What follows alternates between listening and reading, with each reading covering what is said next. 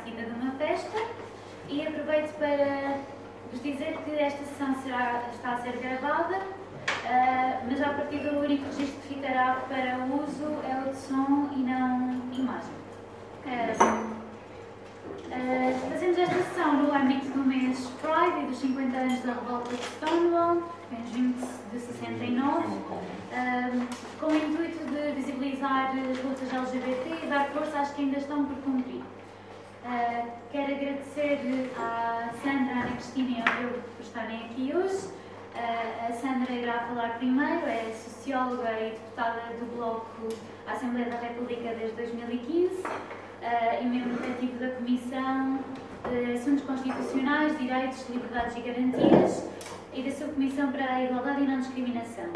Ana Cristina Santos, também socióloga e doutorada em Estudos de Género, uh, e é coordenadora do projeto Intimate de Citizenship Care and Choice, um projeto sobre a micropolítica da intimidade, com temas como poliamor, conjugalidade lésbica, previsão medicamente assistida.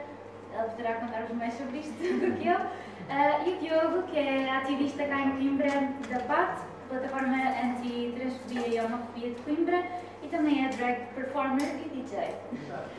Um, bem, um, enquanto vocês estavam a entrar, tínhamos aqui a passar o, o videoclipe da Flutua, do Johnny Hooker, que por acaso esteve na Arraial Pride em Lisboa e, pelo que soube há pouco, estará cá amanhã no Salão Brasil, lá atuar, para quem quiser ir ver.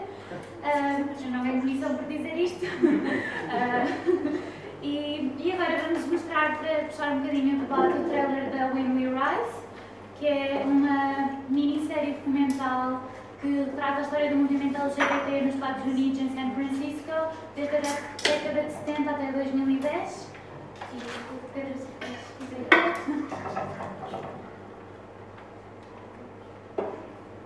I was close to my grandparents. I grew up listening to their stories of World War One, watching the German dirigibles being shot down over London. Of course, my mother's stories of the Depression, World War II. How each generation has its own epic confrontations that it must face. Black Civil Rights Movement, Women's Movement, Vietnam. More protesters gathered for a dramatic and unprecedented appeal to the U.S. government to end the war in Vietnam. I knew what I was called to do. Not as an individual, but as part of my generation.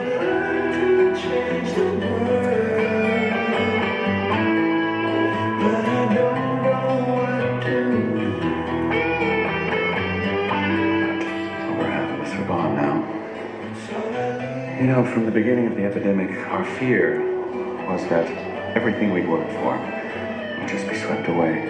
Our neighborhoods, the cultural cauldrons, the freedoms we built and won. And those who truly hate us, Gay used to be a beautiful word, but it's been corrupted. I believe in hell. I believe these fags are going to hell. are tying young men to fences in Wyoming and cracking their skulls open, with George W. Bush threatening constitutional amendments against our families. Today I call upon the Congress to promptly pass an amendment to our Constitution defining and protecting marriage as a union of a man and woman. I could go to my grave, a criminal, again. When did you know? No one. When did you know you had to rise up and fight back? Oh, pay attention. It wasn't just me who heard the call. It was all of us.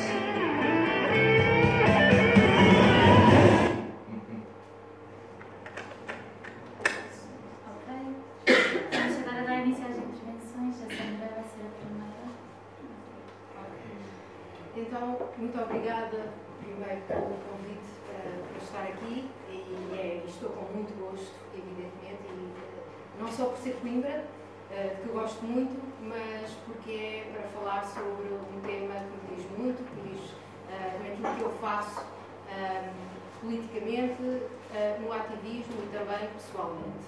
Eh, e, portanto, é sempre um prazer falar sobre estas coisas, ainda por cima com, com os meus companheiros e companheiras de, ah, mesa, que hoje pelo menos já conheço a Cristina uh, há bastante, há bastante tempo, há algum tempo, e, e sigo o trabalho dela e, portanto, também gosto, gosto muito de todos os nós uh, que eu um, eu, cabe-me a mim falar uh, um bocadinho sobre aquilo que é a evolução das políticas e da legislação nesta área.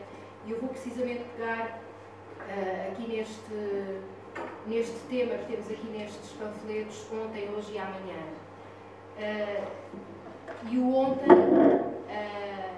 eu há uns, há uns tempos escrevi um artigo em que comecei precisamente pelo ontem. Uh, e o ontem de há 20 ou 30 anos, Portugal de há 20 ou 30 anos, era um Portugal uh, onde não se falava destas coisas, não se falava de pessoas LGBTI, não se falava de homossexualidade, não se falava de uh, pessoas trans, não se falava de intersexo.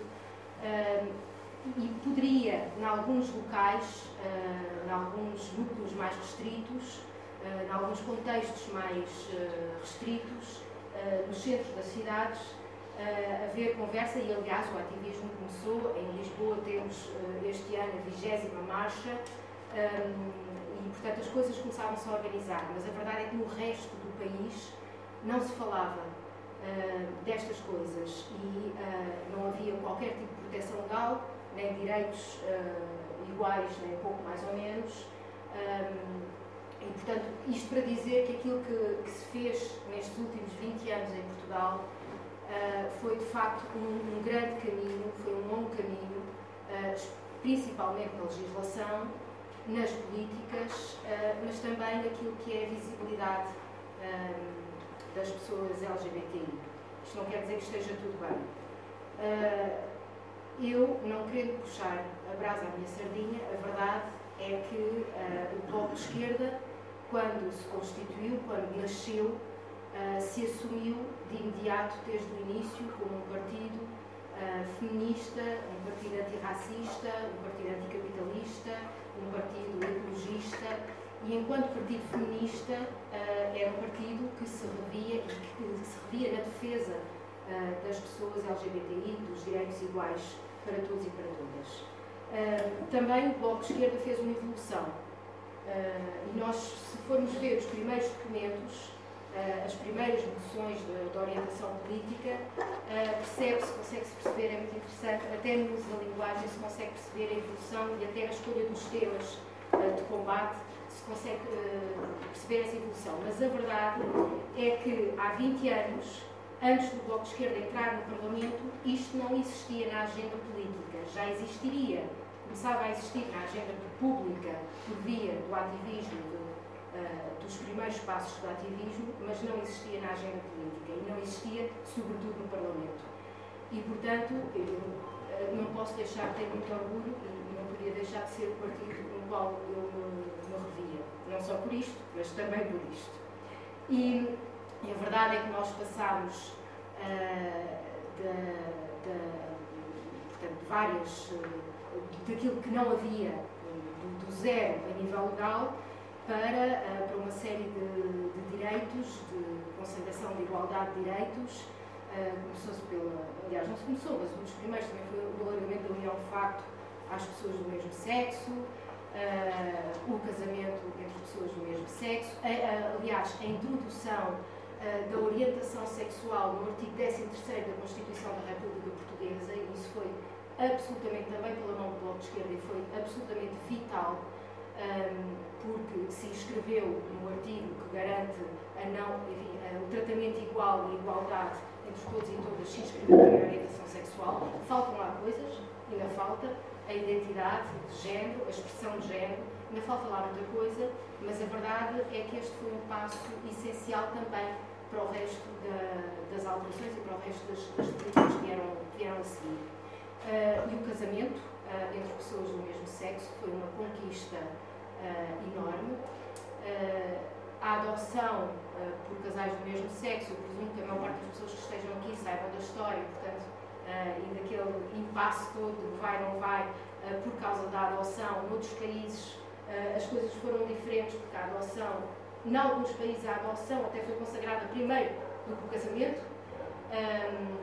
em Portugal as coisas aconteceram uh, de forma diferente e foi para a adoção por casais do mesmo sexo, foi muito recente, foi em 2016. Eu tive a honra de, de, ter sido o primeiro projeto de lei que eu apresentei uh, naquele plenário, portanto em, em 2015, e depois a lei foi aprovada pelo lugar em 2016, no início de 2016, e, um, e foi preciso insistir por cinco vezes no Parlamento. Cinco vezes insistimos com aquele projeto para uh, garantir o direito à parentalidade uh, para todos e para todas, independentemente de, uh, com quem estão numa relação amorosa.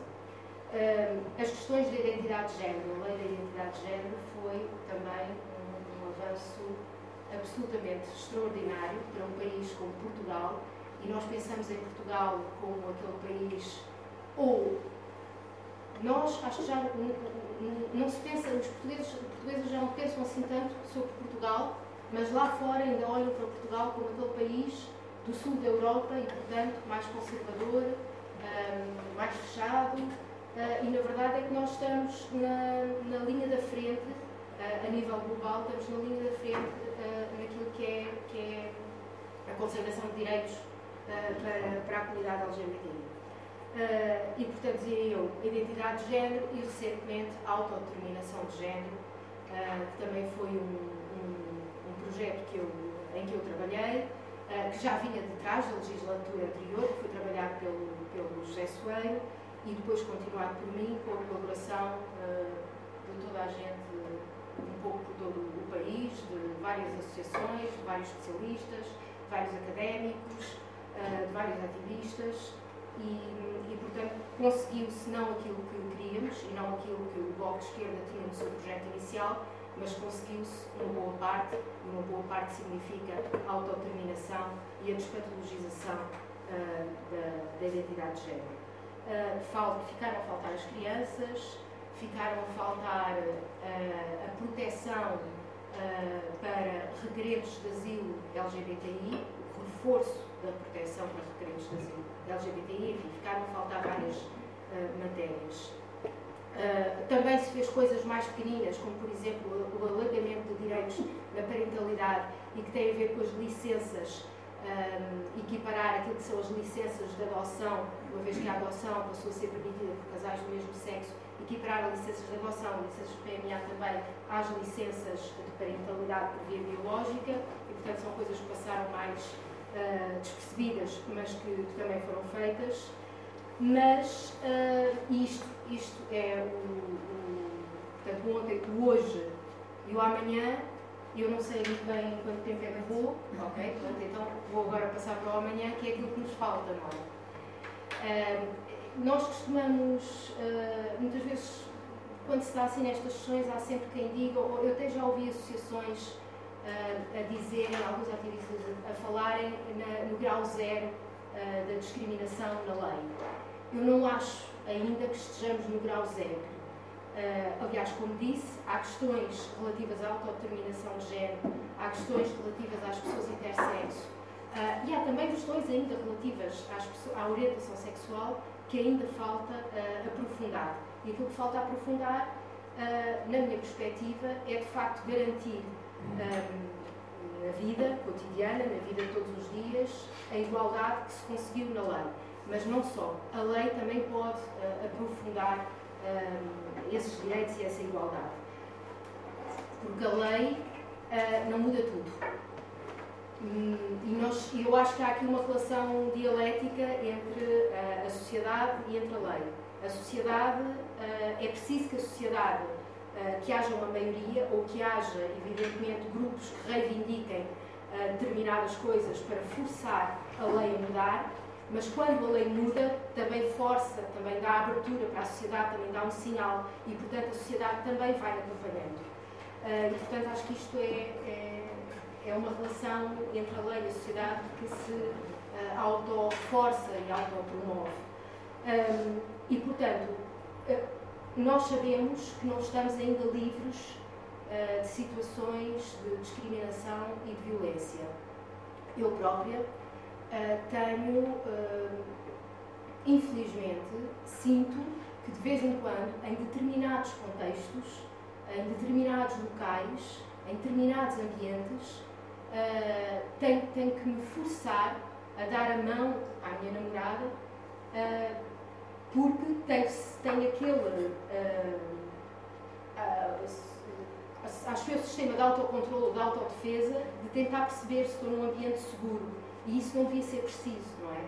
Um, portanto, e isto é, é, quer dizer, é, é, o mais leve que se pode, uh, em que se pode pensar, mas a verdade é que há situações de discriminação na rua, na escola, há situações de violência e há situações de discriminação nas instâncias, nos, nos, serviços públicos, na saúde, na educação, na administração pública e, portanto, essas termos de alguma forma uma lei base antidiscriminação onde possamos tratar de todas e regular toda, todo, toda a vida, não é? Todo, toda a interação entre as pessoas e a administração pública nestas várias áreas, na saúde, na educação, na cultura, nos serviços públicos. Um, acho que ainda é algo que podemos fazer também por via da, da legislação.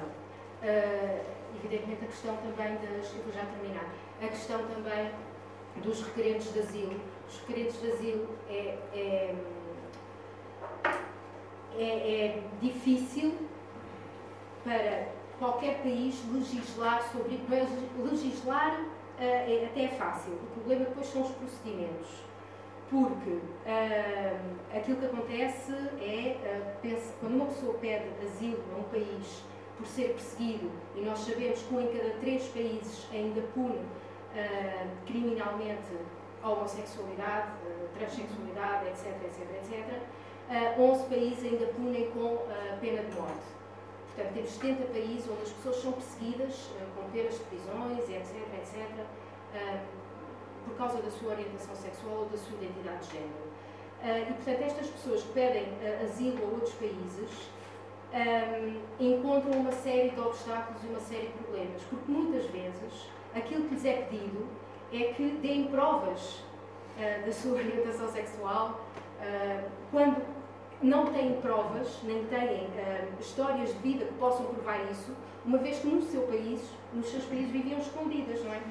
Portanto, isto é aqui um, um problema que eu acho que nós, agora que já resolvemos uma série de outras coisas, temos que começar a pensar sobre isto e pensar em arranjar ferramentas e formas de resolver estas situações uh, e também de garantir, evidentemente, aquilo uh, que os países vão dizer em sua defesa é que qualquer pessoa pode vir, nós temos que ter alguma forma de saber quem uh, merece este tipo de proteção específica, até para se ter também políticas de apoio e proteção específicas para estas pessoas. Uh, mas é um problema que, que, ainda temos que resolver portanto, se, se o debate for por aí e surgirem ideias, melhor ainda. Muito obrigada. Uh, queria só tirar as pessoas que estão aí atrás em pé. Estão a mandar para ocupar este banco que está aqui à frente. Uh, a gente tem uma cadeira.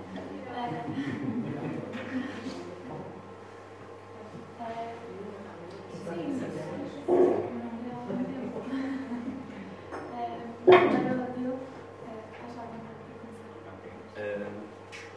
de todo. Queria, uh, queria também agradecer ao Bloco de Esquerda uh, por me ter convidado. Eu não estou muito habituado a este tipo de formalidades, porque eu nunca fui speaker nem nada disso. Não é, não é, uma, coisa, é uma coisa extremamente nova para mim, por isso espero não dizer as tantas, até porque eu sou consideravelmente ansiosa. Uh, mas pronto, uh, aqui o meu papel é um pouco também falar sobre o ativismo da rua e a importância, de, a, a importância do ativismo na rua. Uh, Lá fora, uh, estava a falar com a Sandra e ela falou do ativismo coletivo e do ativismo do cotidiano, não é? O ativismo coletivo é quando nós nos juntamos em grupo e uh, fazemos atos uh, políticos à volta do, do ativismo. O ativismo do cotidiano, que é aquele que eu talvez me, me sinto mais confortável, confortável a fazer e talvez o que é mais uh, ativamente bem sucedido, que é o que nós, uh, em cada ação que nós fazemos, temos consciência que estamos a tentar melhorar o bocado de vida de alguém. Uh, eu não sou cá de Coimbra, sou de Chaves. Vim para cá, vim para cá estudar e uh, uh, em Chaves, em comparação também com, com, o que acontece em Coimbra, que não há espaços LGBT. Uh, e uh, a minha vivência em Chaves durante 17 anos, que eu vim para cá com 17, uh, foi que eu passei pelo clichê todo da opressão, desde ser barrado de sítios, a levar porrada na rua, a ser, pronto, alvo de todo tipo de nomes e etc. Que fez de mim, poderá ter feito de mim uma bicha rancorosa, não, não só poderá, fez, sou rancorosa.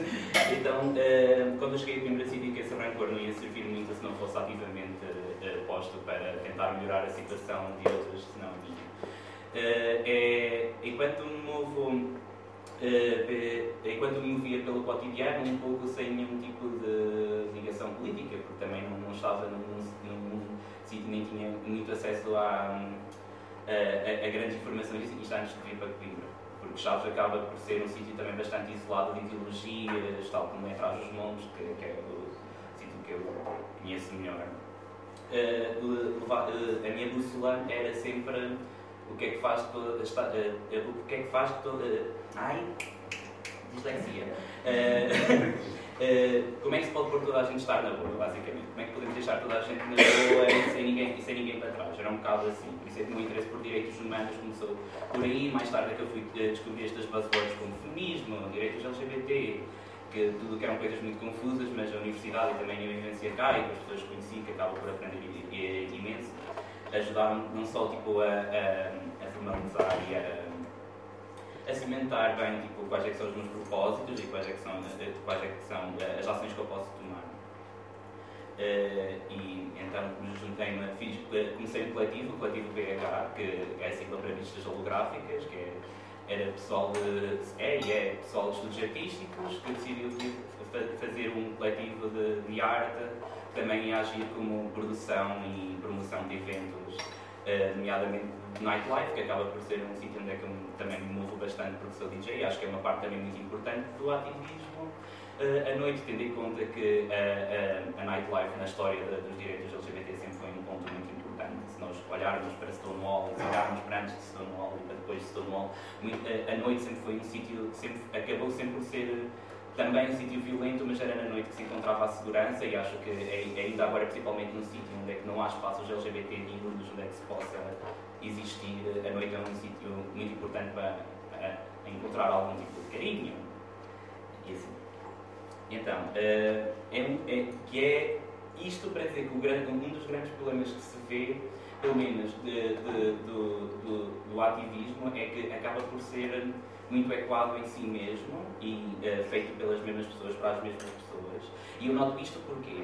Porque uh, há pouco tempo, isto é um caso particular que a mim me deixou tipo, a pensar muito o trabalho que eu faço, há pouco tempo eu conheci um rapaz trans cá de Coimbra que não saía de casa porque tinha, para além de, de, de, do medo de sair de casa, que não sabia de sítios é que ele podia ir.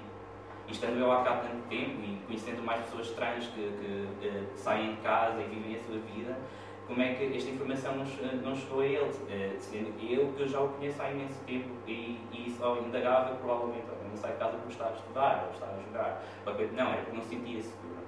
E realmente estas pequenas coisas que acontecem isoladas, que é eu conhecer uma pessoa desta comunidade enorme que existe em Coimbra, não sentir segura para sair à rua, ou eh, faz-me pensar que realmente se calhar está muito quadrado e muito, quadrado neste caso não, mas muito público, muito para, muito para dentro o nosso ativismo e, e que acaba também por. Uh, isto também acaba-se por uh, refletir na, uh, em outros sítios do interior do país, em que eventos das marchas deles, como a Marcha de Viseu, a Vila Real ou a Bragança, acabam por ser eventos de ativismo isolados e durante o ano não há mais nada. Acaba por ser um evento isolado, quase proto-turístico para algum tipo de movimentação de money e depois as pessoas voltam para, uh, voltam para o Porto ou voltam para Lisboa, que são as cidades onde é que, onde é que há segurança. E, e isto leva-me a pensar que se calhar temos de nos começar a dissociar e a descentralizar do litoral para se conseguir mais ativamente chegar às pessoas do interior. Por exemplo, um amigo meu da minha aldeia, no extremo norte, saiu do armário e foi expulso de casa. Está tudo, está tudo bem agora, ele dá-se bem com os pais, dentro dos possíveis, mas isto ainda acontecer quando uh, uh, no litoral já não é, já, uh, já passa só um bocadinho. Acontece na mesma, é claro, que a operação é igual, mas a cena é que ali não em Vila Verde da Raia não há mecanismos de defesa. O mecanismo de defesa é pegagem, é pegagem 15 euros para o Porto. E onde é que arranjas esses 15 euros com tens 16 anos e uh, não tens ninguém da família Rose? Daí, exato, o grande seio big do, do crime. Uh, o que, me leva o que leva então a pensar o que é que nós podemos fazer agora, quais é são as nossas, quais é são as nossas alternativas. E é um pouco também a questão que eu, que eu, que eu gostava de deixar para todos.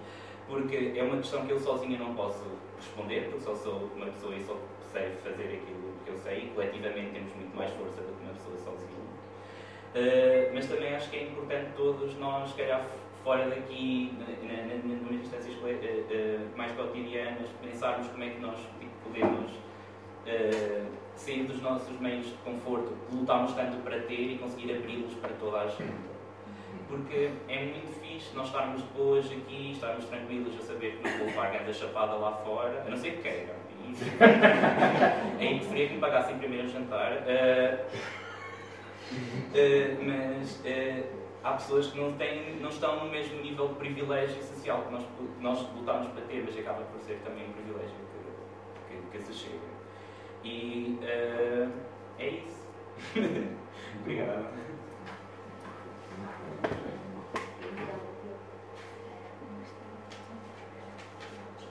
Então, uh, boa tarde a todas as pessoas.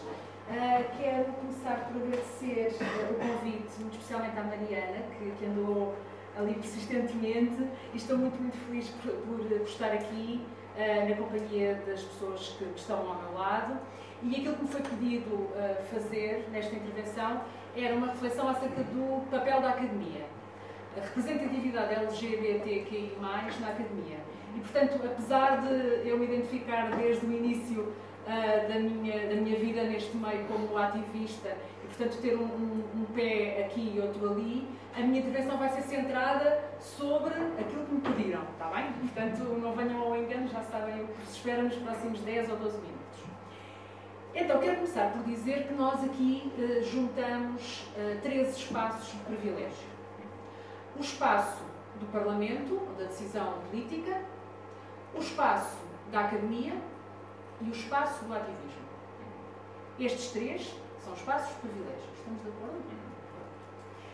Hum, com isto quero dizer que há assimetrias, que há reprodução de hierarquias e de, de, protocolos, de modos de fazer, de modos de falar, de estratégias para comunicar uh, de um modo mais ou menos eficaz, um, plataformas, formas de aceder a essa, a essa informação e de reproduzir a informação. Portanto, tudo isto conforme algum privilégio. São também estes três espaços de visibilidade, de legitimidade e de alguma autoridade. Há que reconhecê-lo.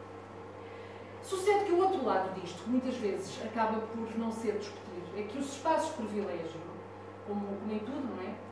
Também são espaços de, de resistência e espaços de uh, denúncia eh, de, de, de exclusão eh, e de outras formas de discriminação.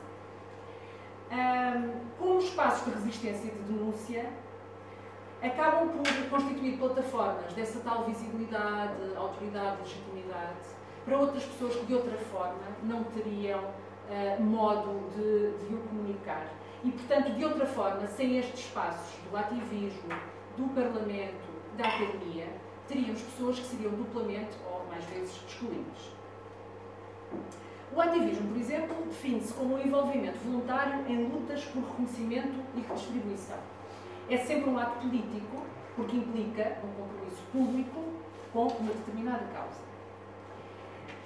Da mesma forma, sem deixar de estar atenta a especificidades que são próprias de cada um destes espaços em, em concreto, também a produção de conhecimento académico pelo menos como eu entendo, é um político.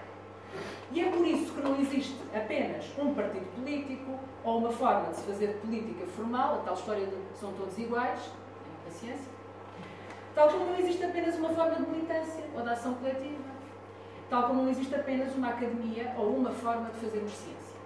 Estamos de acordo até agora? Seguimos.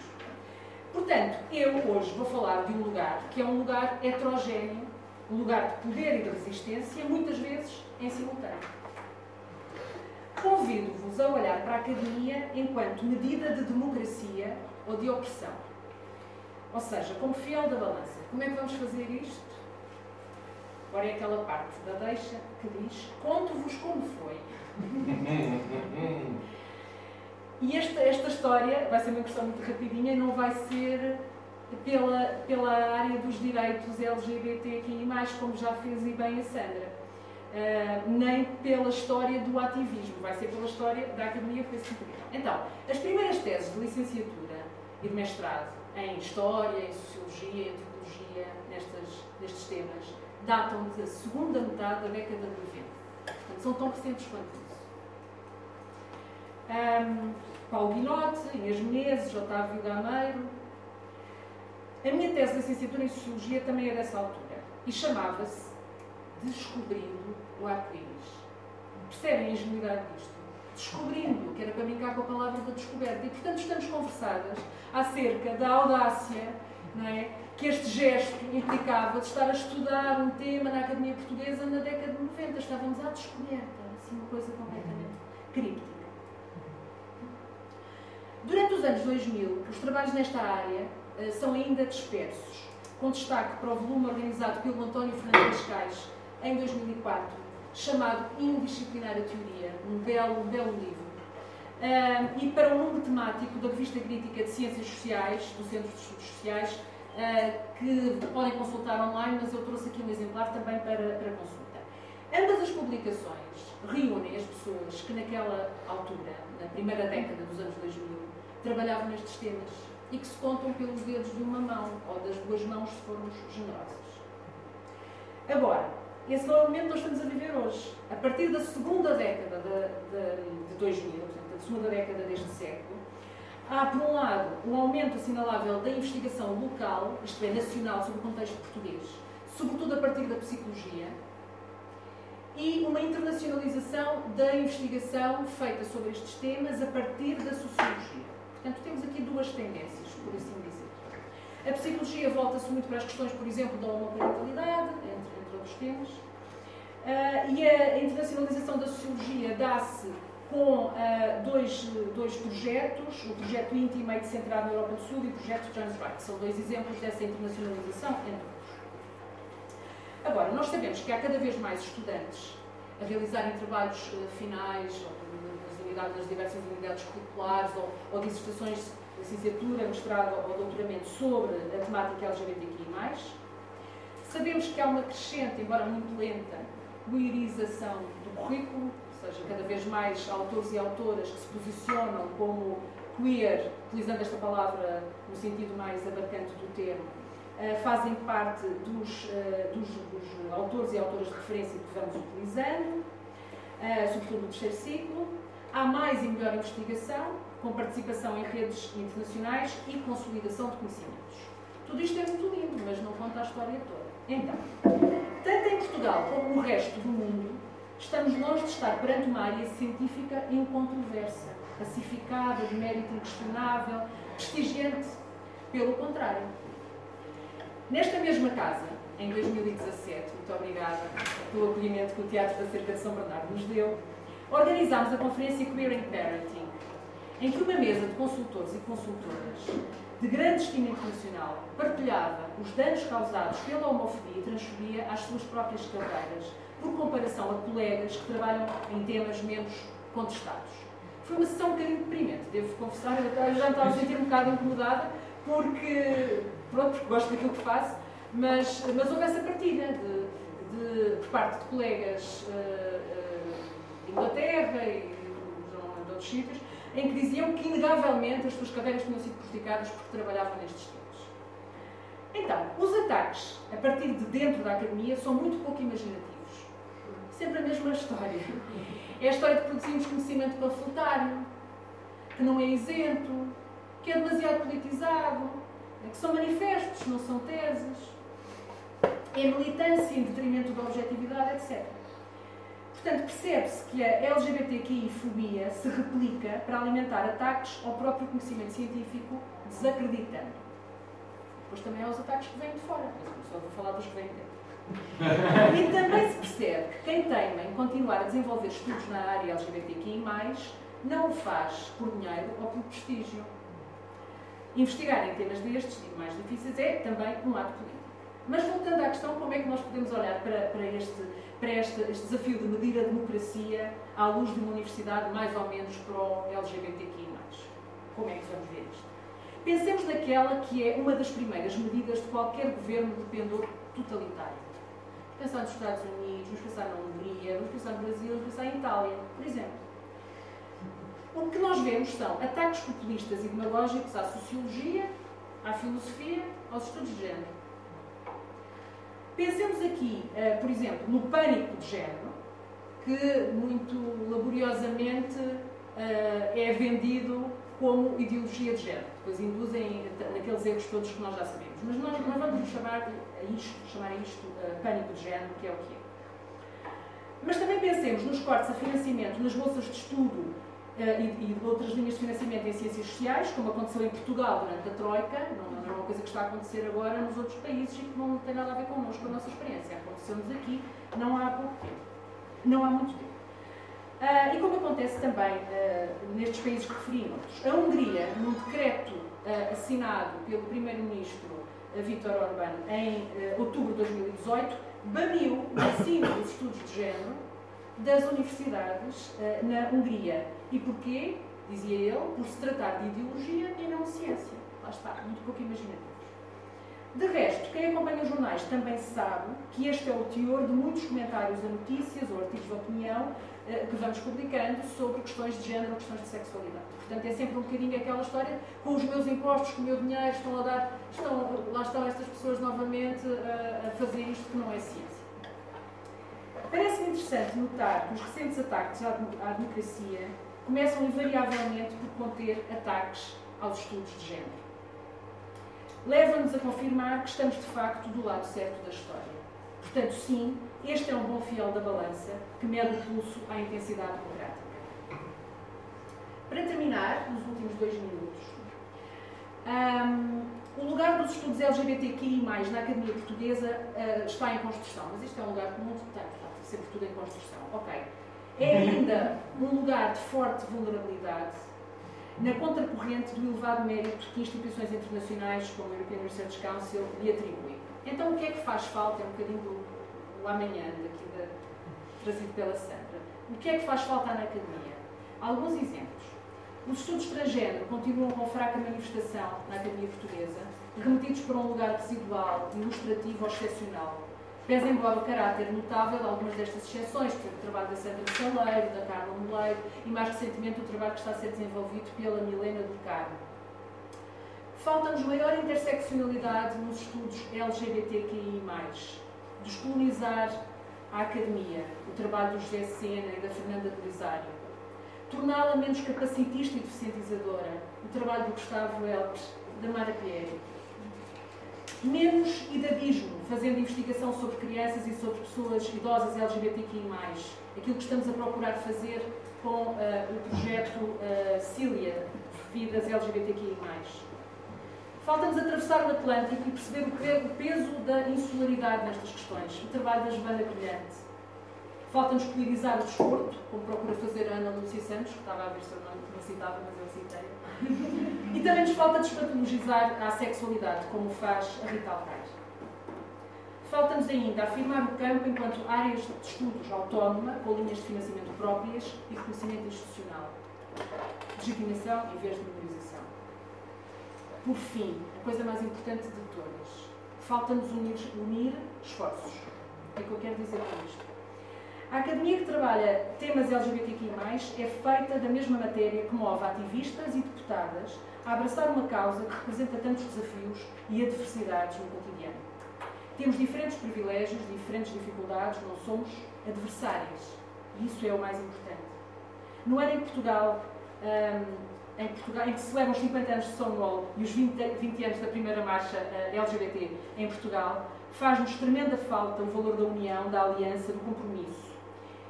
Recuso-me a ver na política ou no ativismo, o meu amigo João Paulo sabe bem do que é que eu falo, recuso-me a ver na política ou no ativismo, ou no jornalismo, ou na saúde, já que estamos nisto, um poder por defeito que congrega a ideia de inimigo. O inimigo é a vergonha, por oposição ao orgulho o inimigo é a ignorância, é o medo. O inimigo é o preconceito que nos atravessa, a todas as pessoas nesta sala, e a partir do qual o populismo mais virulento procura ganhar espaço. Em ano de eleições, é bom que tenhamos as nossas prioridades estrategicamente bem definidas para que Portugal continue a ser o tal país onde tantas e tantos queers querem finalmente estar. Citando a Beatriz Gosta, no discurso do Arraial do Lago de Lisboa este sábado, abram a pestana.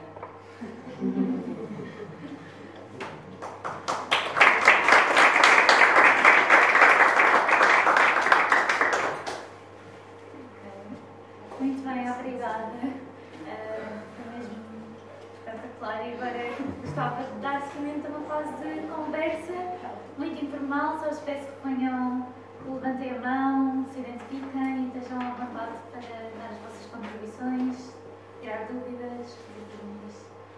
Posso começar com as hostilidades? Eu estava a rir, não foi porque tu disseste também, mas foi porque tu olhaste do compromisso e olhaste para a putada. Eu achei giro, mas pronto. compromisso, ouviste? Eu vou tentar fazer isto seguido, porque eu tomei notas quer da Sandra, quer do Diogo, quer da Cristina. E não é tanto uma pergunta, é mais andar à volta do que vocês disseram. O ativismo em Portugal começou muitíssimo antes. O ativismo começou em 40, há 45 anos atrás, com um manifesto que foi assinado inclusive por um, um, um, ativista que ainda hoje é vivo, chamado António Sacedeu, do Opus Gay, e que lançou pouco depois, ou acho que foi pouco depois, imediatamente a seguir, ao 25 de Abril, com um manifesto que era qualquer coisa, MH, qualquer coisa que me esqueça agora a sigla, que era o Movimento pela Libertação dos Homossexuais, para aquela professora. Foi quando o senhor general disse isto não foi para putas e paneleiros, foi só para o povo, e nós não somos povo. O grau zero na lei, eu sei que a Sandra depois referiu isso, eu acho que o grau zero não vai existir nunca, eu não gosto de pensar na luta pelos direitos dos seres humanos como uma luta exclusiva deste ou daquela facção, mas uma luta de todos. Não há grau zero enquanto houver mulheres a ganhar menos, não há grau zero enquanto as pretas forem, forem, forem reiteradas em favor das brancas, não, não, há, não, há, não há zero. É, vai ser impossível enquanto tivermos um, um mundo, e no caso o país, gerido por homens quadrados e cinzentos, que é o que ainda temos, com algumas exceções. Esta é a minha opinião. E a discriminação nos serviços, como a Sandra falou muitíssimo bem, a culpa começa naquela casa onde a senhora uh, trabalha, chamada Assembleia da República, e isto é a minha opinião mais uma vez, porque quando se tira uma coisa chamada, para mim foi valiosíssima, digo eu, uma coisa chamada, uh, ai, como é que se chamava aquilo? Projeto, qualquer coisa, área projeto. Quando se tira a área projeto do secundário, onde os miúdos estão a fervilhar de ideias, onde há até uma dificuldade em, alguns sítios, algumas escolas, de gerir todo aquele festival hormonal e a área de projetos veio dar um propósito, que eles tinham que pensar num tema, ou melhor, tinham que escolher entre os temas que lhes eram propostos num tema, tinham que trabalhar em grupo, tinham que desenvolver debate, tinham que desenvolver exposições, tinham que desenvolver qualquer coisa.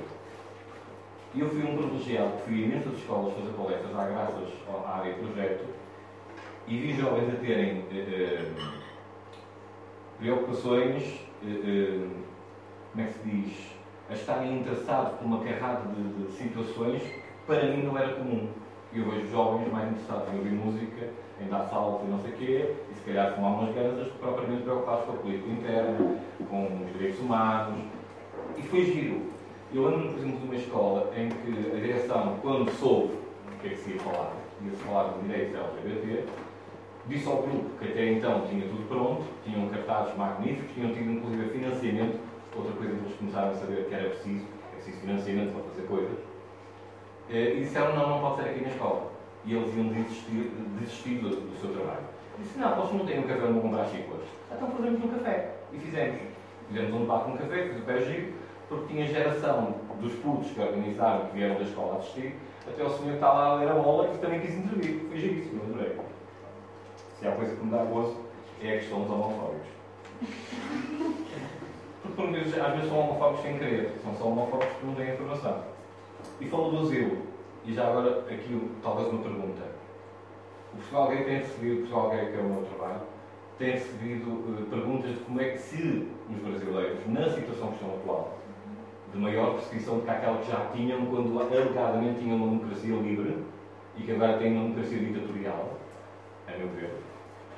Como é que eles podem pedir asilo político, asilo, sim, político, a, a, a Portugal, enquanto vivendo num país que os persegue, que os mata todos os dias e sendo um dos países onde mais T's morrem por dia? O Diogo falou da noite que era um, que era, um tal refúgio.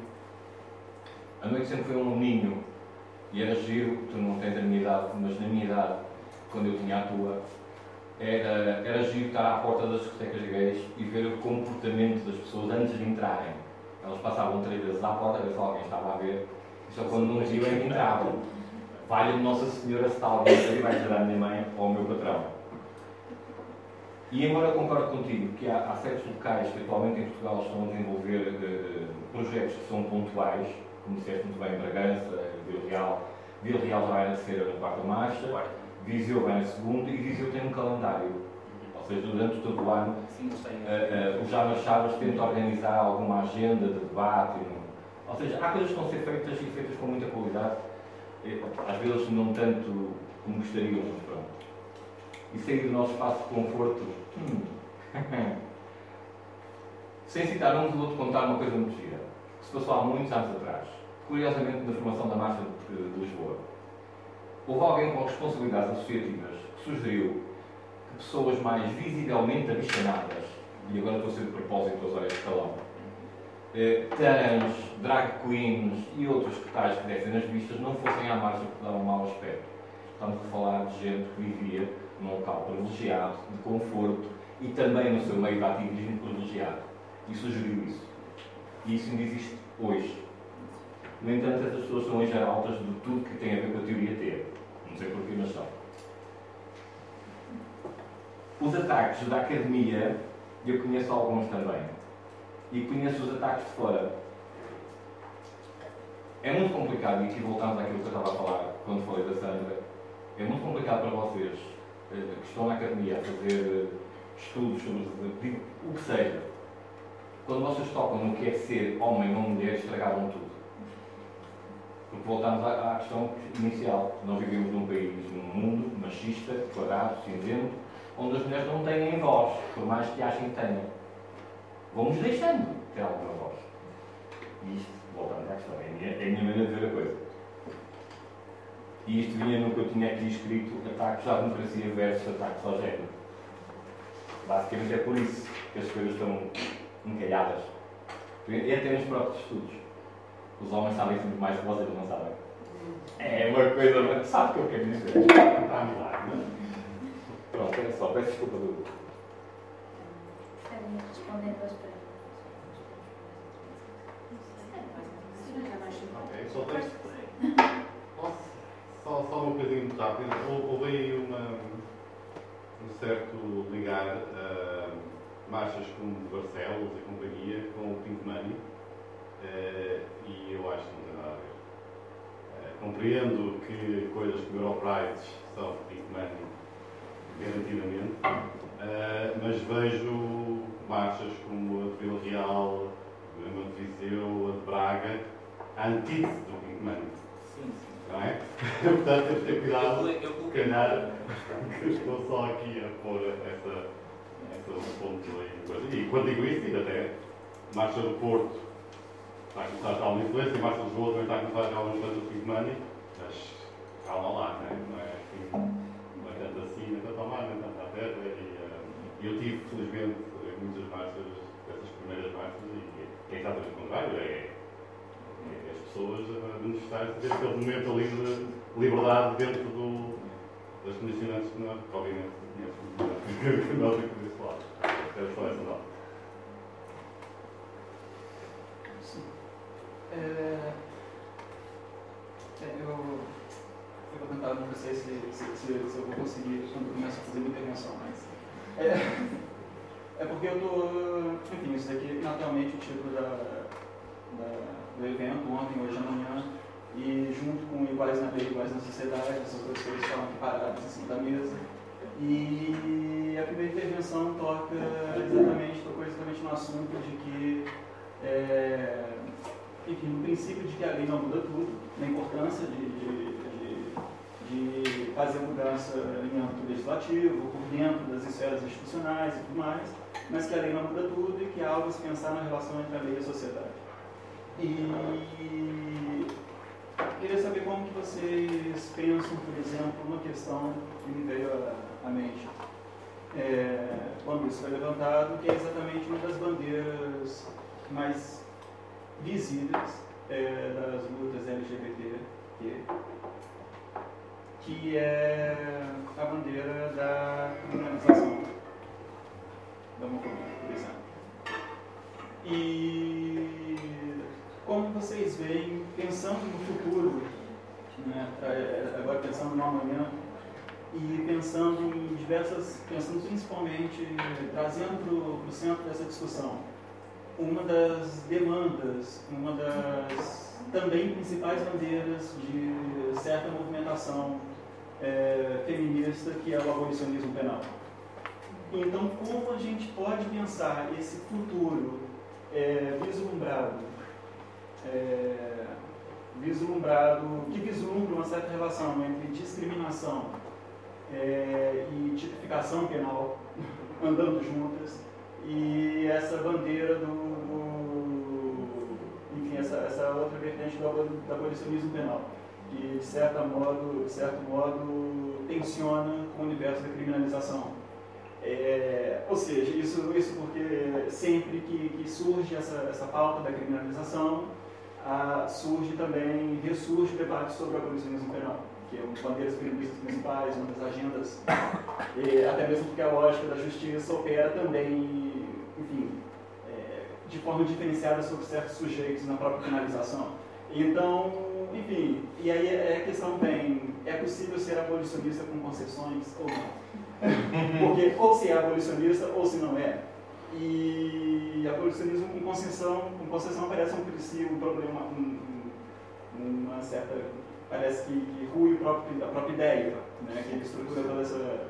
E aí, como esse futuro, essa manhã, é, e luta né, contra as discriminações pode ser pensado a partir do, de tipificações penais, de, de uma instrumentalidade em cima da penalização, do encarceramento, de toda uma lógica que vem com isso. Ou seja, esse tensionamento, como é que vocês veem esse tensionamento?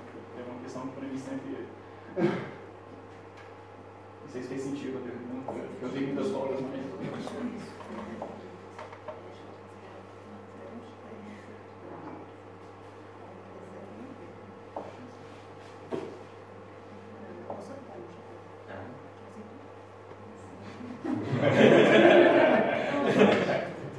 Então é assim, uh, obrigada pelas, pelas intervenções. Eu comentava aqui assim, sussurrando, sem querer fazer qualquer discriminação na, nas características sexuais e na, na, forma como as pessoas são lidas. As próximas três intervenções, por favor, as pessoas que, são lidas uh, como, como mulheres, uh, não se acanhem, está bem? Pronto, então, uh, eu, eu, relativamente aos comentários e às observações feitas pelo, pelo João Paulo, sim, eu estava, estava a lembrar-me até porque estamos num, estamos num momento muito particular da nossa da história do ativismo em Portugal, não é? Os tais 20 anos da marcha, então isto leva uh, a ir buscar coisas ainda mais antigas e fotos e memórias e recortes de jornal, não é? E o GTH, e depois tu, a Sandra também quando falava do modo como o Bloco uh, evoluiu na própria linguagem, relembrar novamente aqui o, o, papel fundamental que teve o grupo de trabalho homossexual, o GTH do PSR, que depois vai ser um dos grupos constitutivos um, e creio que aquilo que tu a que te referias seria o movimento da ação revolucionária, não era? É isso, é isso, é Pronto. Uh, e antes dele, ao, contemporâneo dele, tivemos o SHOR, que era o coletivo de homossexuais revolucionários, também, se calhar, Sim. onde estavam também uh, muitos, muitos homens, todos homens, pelo menos as pessoas de, de quem reza a. Um, e, e portanto, as, as sementes do, do, ativismo em Portugal são sementes uh, cheias de revolução, cheias de sonho democrático. Né? Tem esse fogo. E, e é, é, fundamental que não, não o percamos. E eu creio que isso também influenciou, influenciou muito uh, o modo como o ativismo foi construído neste país. foi um ativismo que resistiu, ao, que tem resistido ao pink money. Quando nós olhamos para aquilo que se passa, uh, por exemplo, no contexto do Estado espanhol, é, temos, temos um outro lado desta, desta narrativa. Uh, independentemente das posições pessoais que tenhamos em relação a isso. Pessoalmente, eu acho que há espaço para toda a gente, quer dizer, quanto, uh, quantos mais e quantas mais, melhor, e, e, quantas mais diversas forem as formas de fazer ativismo, melhor, contando que não haja tal censura, é? de que tu falavas e bem. Lembro-me de episódios parecidos, por exemplo, relativamente ao, à participação de pessoas não não monogamia, do movimento da não monogamia consensual, uhum. os poliamorosos, na organização da marcha. Em Lisboa. Em Lisboa. Haver também essa tentativa de é, ascético, limpinho, que é para não acharem agora que a malta é toda promíscua. Portanto, não vamos, não vamos ter aqui uh, outras, outras causas que conspurcam. E, portanto, isso deve nos fazer refletir, uh, para não incorrermos em erros que podemos contornar. Portanto, sim, uh, tua, a parte da tua observação que dizia mais diretamente respeito, concordo contigo, é verdade, quando, quando se questiona o, a, a, a, determinação, o determinismo biológico do género, está tudo tramado. As pessoas sentem sensibilizadas, isso prova que o, que o que está na raiz destes, destes problemas todos é uma coisa chamada patriarcado. E pronto, e isso mantém-se, isso não mudou em 2019. Uh, mas, mas é mais, cada vez mais alvo de contestação e de denúncia, e é bom que assim fique. E a própria, e, desculpa interromper, e a própria sigla LGBT. Não era LGBT, claro. era GLBT. Era os gays Exato, ainda antes, exatamente, é verdade. E também, oh, também esse é um tema muito giro, depois se alguém quiser falar e perguntar, eu tenho muitas coisas que queria dizer. Pronto, depois o Felipe, uh, sim, inteiramente de acordo, acho, acho Já, já, agora há um pouco de a minha questão, que é se estamos inevitavelmente o caminho, quando as coisas começam a crescer, se vão parar ao Pink Money. Inevitavelmente. Não sei. É. Mas coisa que eu gostava, eu não queria fugir à pergunta mais difícil de todas, que é a do Gustavo, acho eu. Porque. Uh, é, uh, eu, eu acho que, assim, uma questão de princípio, ninguém simpatiza com a ideia de encarceramento. Ninguém simpatiza com a ideia do, do sistema prisional, ninguém simpatiza e, portanto, tu colocas, colocas a questão de um ponto de vista filosófico, da, quase da ética, da intervenção em, em direito.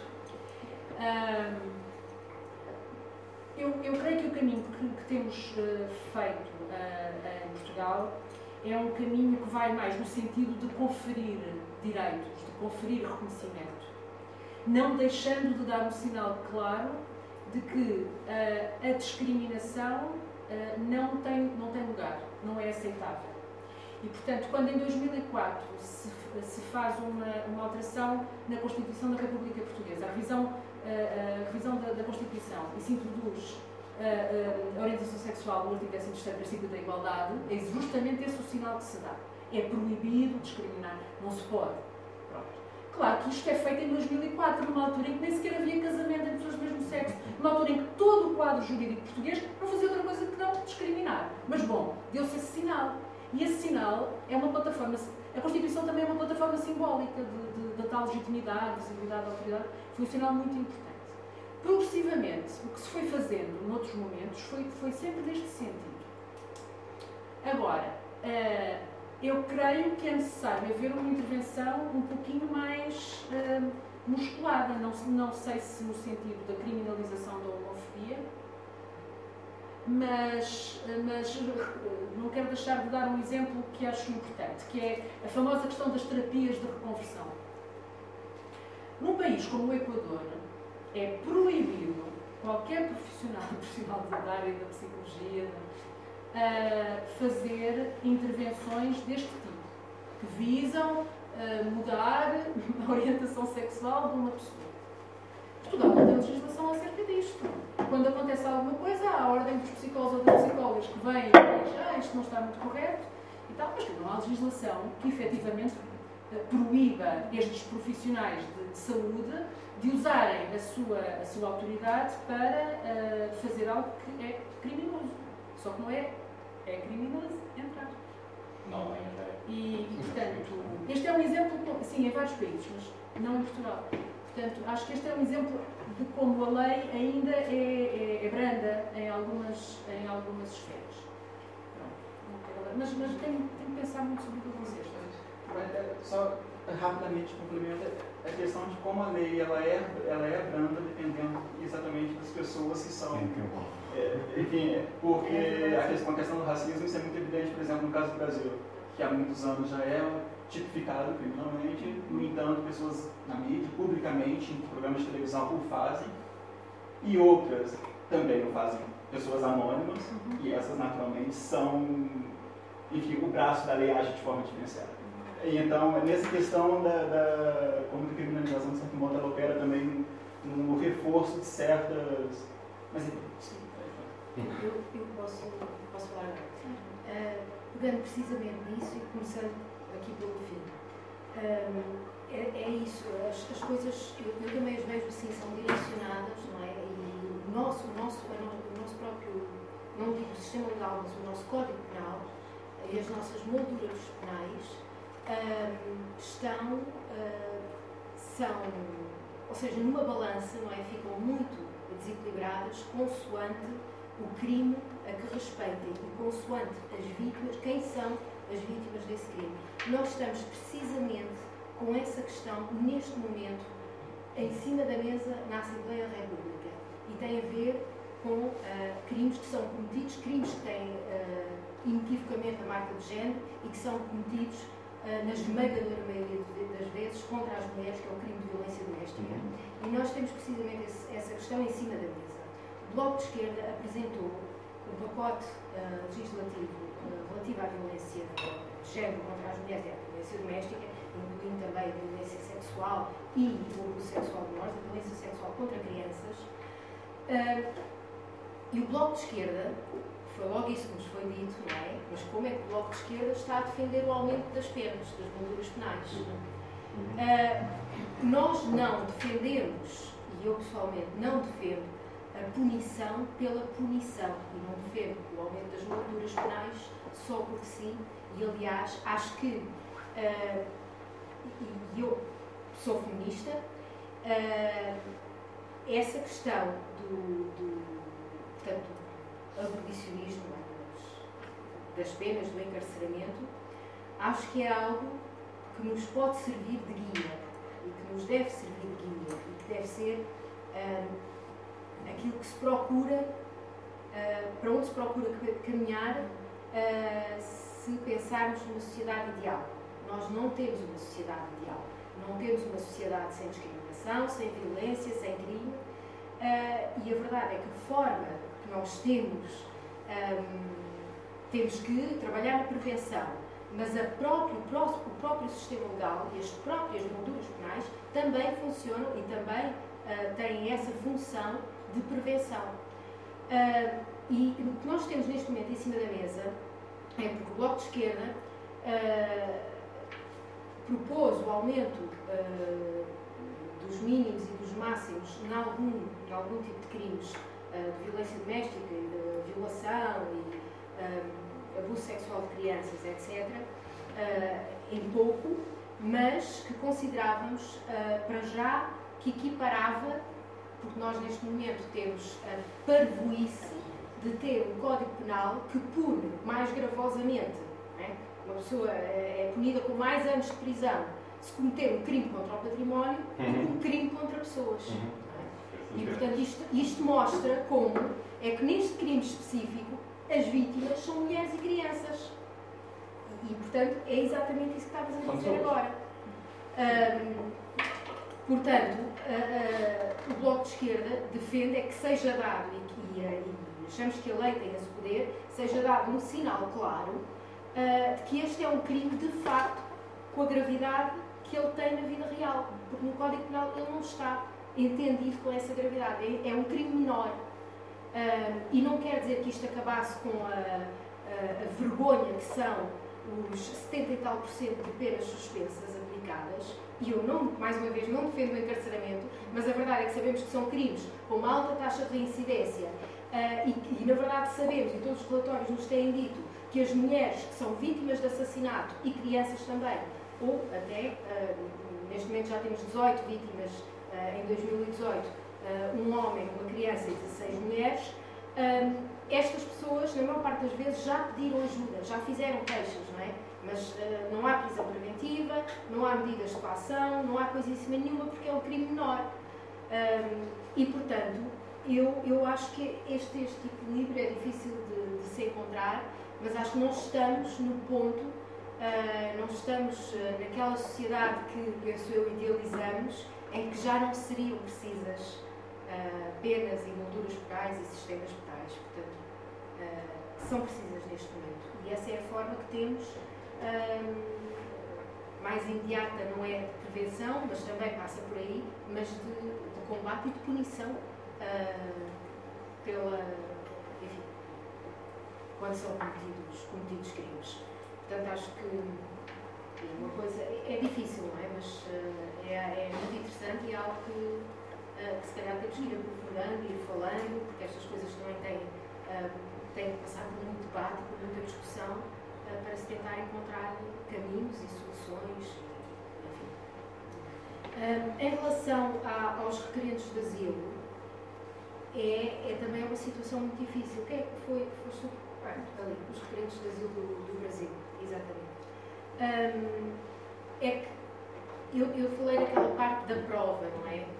Uh, o problema é que os países exigem provas, porque senão qualquer pessoa podia vir dizer que era, que era, uh, enfim, uh, que era pertencia à comunidade LGBT para ter determinadas condições de entrada, de recepção e de acolhimento naquele país. Uh, a questão da prova é muito difícil, não só para aquela situação que eu referi, que é pessoas que vêm de países onde uh, são de facto uh, criminalmente perseguidos, muito, alguns com pena de morte, outros com coisas muito parecidas, com torturas e etc. E, portanto, vivem dentro do armário o tempo todo e não têm provas e não há testemunhas e não falaram disso a ninguém e depois chegam uh, aos, aos, países de acolhimento e passam por mais não sei quantos atos de terrorismo ao ponto de lhes perguntarem, uh, por exemplo, a pessoas que, que, se dizem trans, mas qual é a roupa interior que veste, veste a roupa interior do outro, do, outro, género, mas já teve relações sexuais com pessoas do mesmo género que, que você, para as, para as pessoas, para os lésbicas gays, até bissexuais. Portanto, é, é, é muito difícil de operacionalizar isto. Mas, para além disso, acho eh, aquilo ainda se torna mais difícil quando as pessoas vêm de países onde não há perseguição uh, legal. legal é? Porque aí um, torna-se muito mais complicado. Uh, porque, aliás, eu já tenho ouvido essas, essas respostas de alguns, não é respostas dos, dos técnicos, é queixas, denúncias de que os técnicos dizem, ah, mas aqui isso também há, não é? A discriminação e violência, infelizmente, também há. Eh, não é razão para. Claro, tem que se ver exatamente o nível de violência e, e, a verdade é que as pessoas acabam muitas pagam com a vida, não é? Uh, essa falta de liberdade.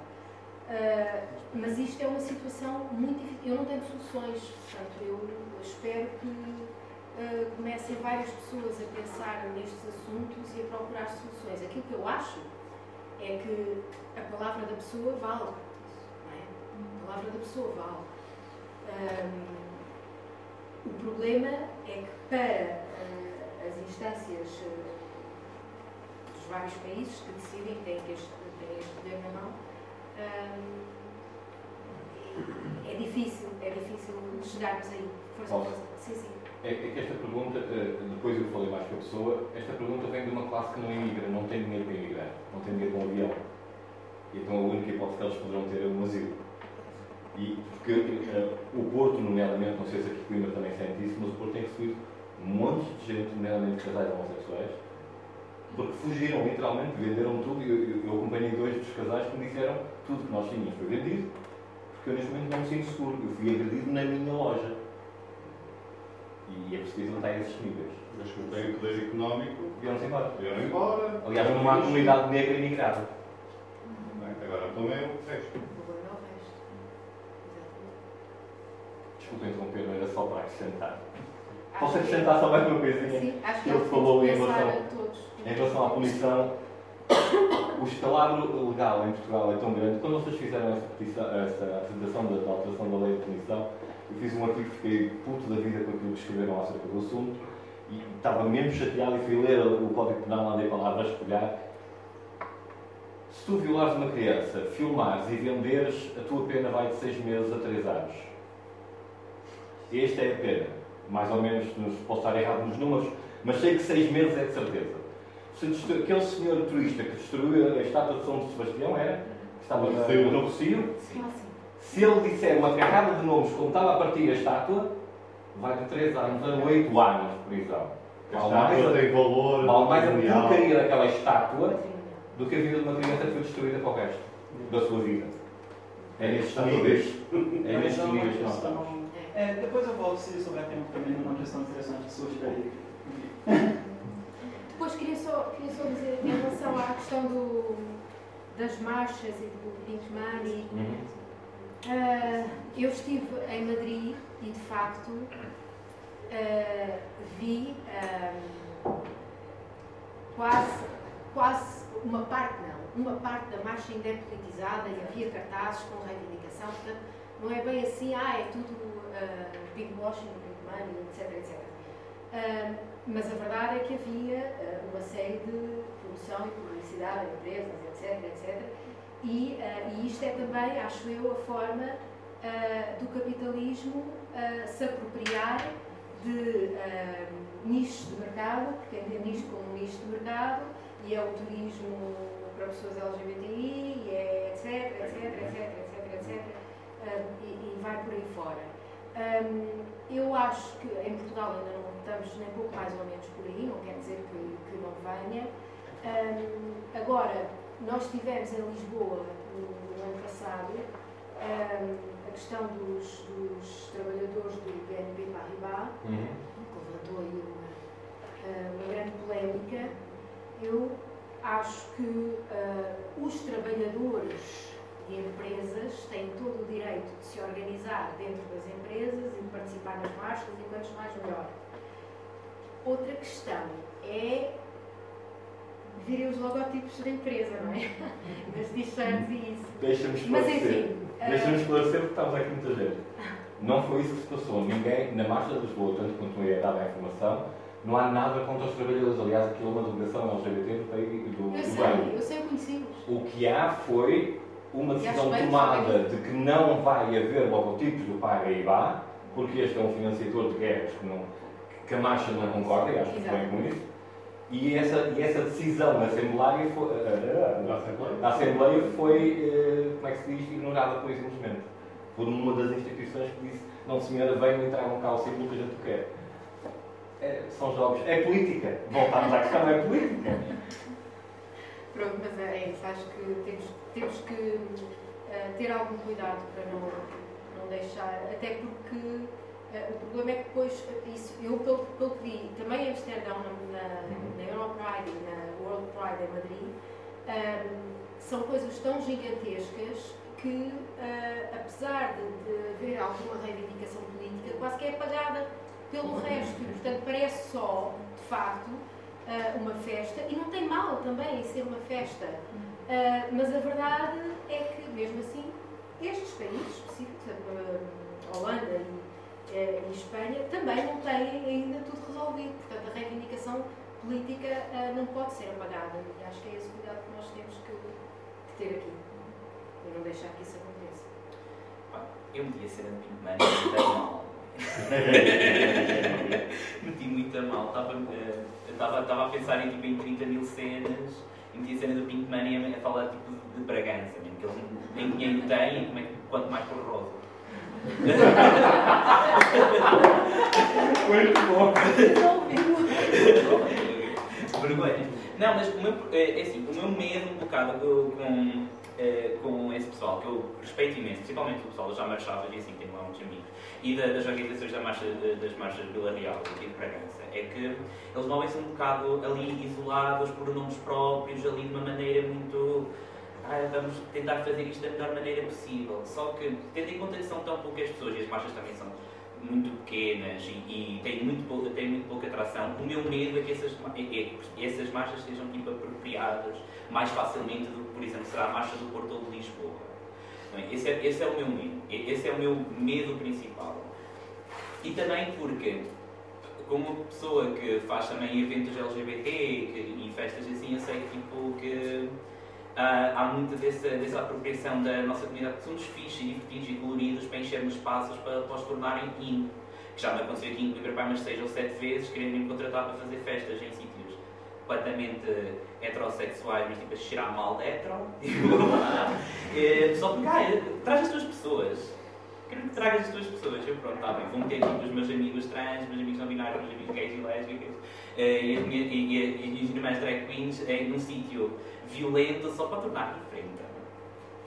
Que a determinada altura tem de ser feito também, porque também faz parte de transformar os espaços. Só que ao mesmo tempo é um bocado estar a mandar carne para, para, para, os, para os canhões, para os leões à espera que eles mordam. É, isto, é este linear, que é onde é que nós estamos, é onde é que eu vejo, por exemplo, Coimbra agora, que é neste sistema, nesta, nesta posição de ruptura que é. Uh, a comunidade LGBT em Coimbra está dentro dos, dentro dos possíveis, está tão ligada e tão forte, e nós sabemos conscientemente quais é que são os sítios que podemos ir, quais é os que não se, não se pode tocar, que uh, o, o, que acontece é que espaços acabam, uh, espaços como por exemplo aqui o Astanglo com a nova mudança, a atual, a atual gerência, se ter tornado um espaço que ao mesmo tempo é perigosíssimo, mas ao mesmo tempo é o único espaço que nós podemos utilizar porque todos os outros dizem não, não podes ir para aqui fazer uma festa. Então o que, é, o que, é, que, o que, é que a gente faz? Pá, reza, estás a ver, sendo uma belinha. Pá, esperamos que a Divine que está lá no céu no, no, nos proteja e, e, continuamos para a frente. Ou questionamos e mobilizamos-nos uh, uh, coletivamente para contestar esses passos ou tentar criar novos passos, que é o que eu estou a tentar agora fazer. Estou agora nesta missão do empreendedorismo.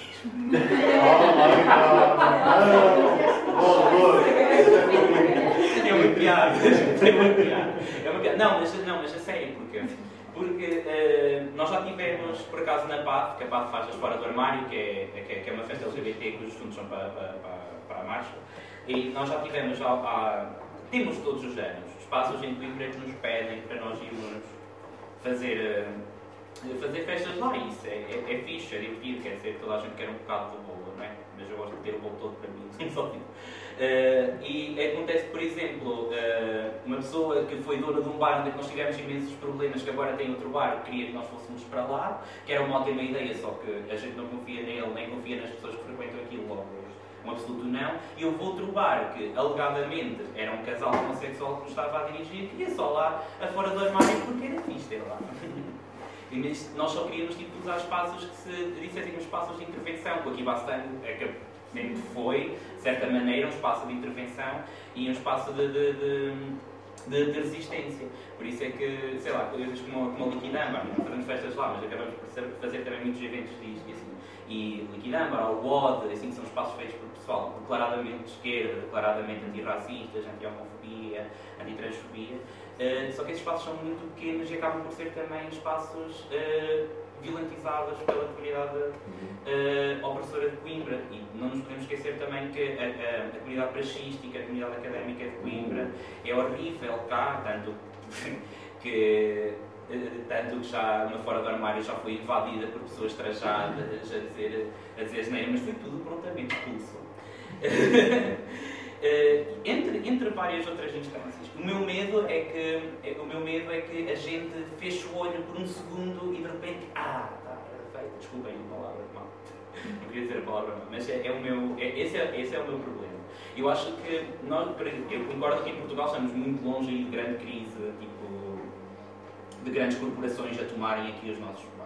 Ou, ou tivemos mais, ou mas é preciso nós estarmos constantemente atentos a este tipo coisas e sabermos que, que, em que espaços é que nos podemos mobilizar e cabe muito também uh, uh, a to cabe muito também a todos também passarmos um bocado a palavra e continuarmos a criar estas redes, estas eu não quero dizer turísticas, mas estas, estes mapas por trás tipo, do, dos mapas turísticos que é, olha, vai a este sítio, que este sítio é feito é pessoal queer para uhum, pessoal uhum. queer, este sítio é fixe ou se precisares de alguma coisa, vai àquele lado. Um bocado ainda passar a tocha, passar a, a, a boca. Porque acho que opa, é um bocado triste não podermos estar tipo, a, a grande nível e estarmos aqui com grande pompa e circunstância, mas que, às vezes a melhor pompa e circunstância é estarmos todos seguros. É o que eu acho. Yeah. Desculpem ser infantil. e não dizer nada de jeito, mas é, é isso.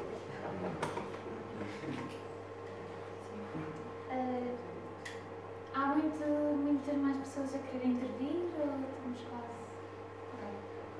Ok. Vou, vou ser muito breve. É uma pergunta para, para as três. Ah, porque uma, uma coisa que aconteceu no, no Laje e que ontem não estava assim, acho eu, no, no mundo LGBT, é que ontem a relação com os movimentos feministas era quase era pacífica, era adquirida e de alguma forma sabemos que a relação entre movimentos feministas e movimentos LGBT sempre foi muito uh, forte. E hoje em dia sabemos que uh, há partes do feminismo que têm uh, objetivos políticos completamente diferentes e, se não contrários, aos, aos, aos objetivos do, do movimento LGBT por exemplo, na, na, questão do trabalho sexual, na questão da gestação da substituição, na questão trans, etc. E eu falo, eu sou italiana e em Itália isto, estes três temas foram exatamente a causa da, da ruptura total do movimento lésbico em Itália. Houve uma parte que se alinhou com estas. Uh, pronto, com, com, com, um lado e outra parte que ficou com um lado, e isto criou um mínimo, uma grande crise no movimento LGBT. E, portanto, queria um bocado perceber nos vossos três uh, ambientes, no ativismo, na política mais institucional e na academia, como é que podemos pensar a relação com os feminismos no amanhã? Quais é são as, uh, os desafios e também uh, os pontos que ainda são pontos de contato? Esta é a pergunta geral. Depois tinha uma perguntinha mais específica, se calhar para o, para o Diogo, porque justamente queria, um, queria perguntar-te algo sobre a questão da praxe e tu acabas de, de porque falaste no início da tua fala de, de transformar ativamente a própria raiva, não é? Que, é? que eu acho um conceito belíssimo. E uma coisa que a mim me faz muita raiva nesta cidade é justamente a violência uh, totalmente legitimada da praxe eh, e da, da, comunidade para, para as.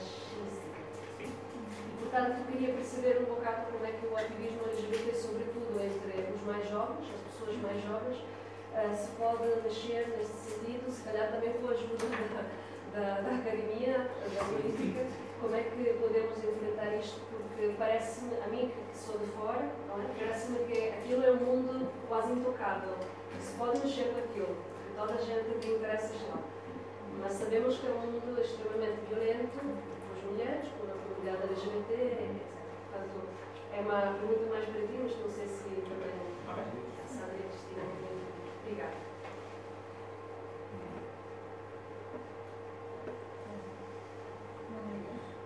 Acho que não. Mais alguém?